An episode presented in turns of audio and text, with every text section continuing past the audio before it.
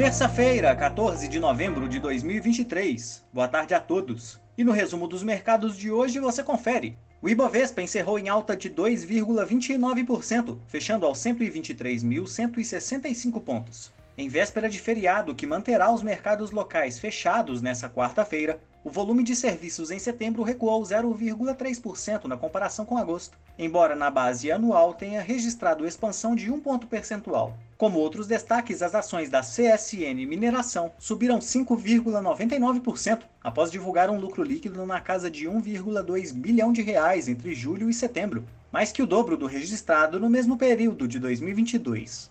Já as ações preferenciais da Itaúsa avançaram 2,65%, após o lucro líquido recorrente no terceiro trimestre de 2023 ultrapassar 4,5 bilhões de reais, 29% mais elevado que na mesma base de comparação do ano anterior.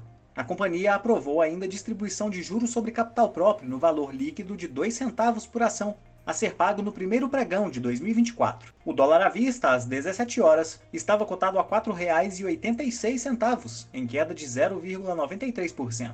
Indo para o exterior, as bolsas asiáticas fecharam em alta, à espera do encontro entre os chefes de Estado dos Estados Unidos e China, que ocorre amanhã. Com a agenda esvaziada na região, os investidores aguardam divulgação de leitura preliminar do PIB do terceiro trimestre japonês e dados da indústria e varejo na China, que saem na virada do dia.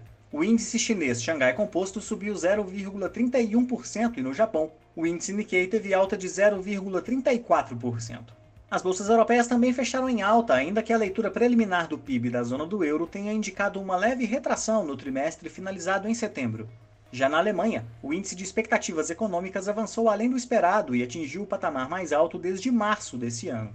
O índice Eurostock 600 subiu 1,34%. As bolsas americanas apresentaram avanços significativos, repercutindo a atualização do índice de preços ao consumidor de outubro, que mostrou estabilidade na base mensal, desacelerando na comparação de 12 meses em relação a setembro. Embora a reação do mercado tenha sido de arrefecimento das curvas de juros, dado uma inflação mais fraca que o esperado, o vice-presidente do Federal Reserve afirmou em evento que há incertezas sobre a persistência dos preços e que isso poderia justificar uma resposta mais forte da política monetária.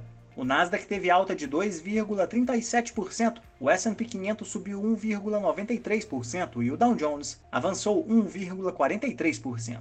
Somos do time de estratégia de investimentos do BB e diariamente estaremos aqui para passar o resumo dos mercados. Uma ótima noite a todos e até a próxima!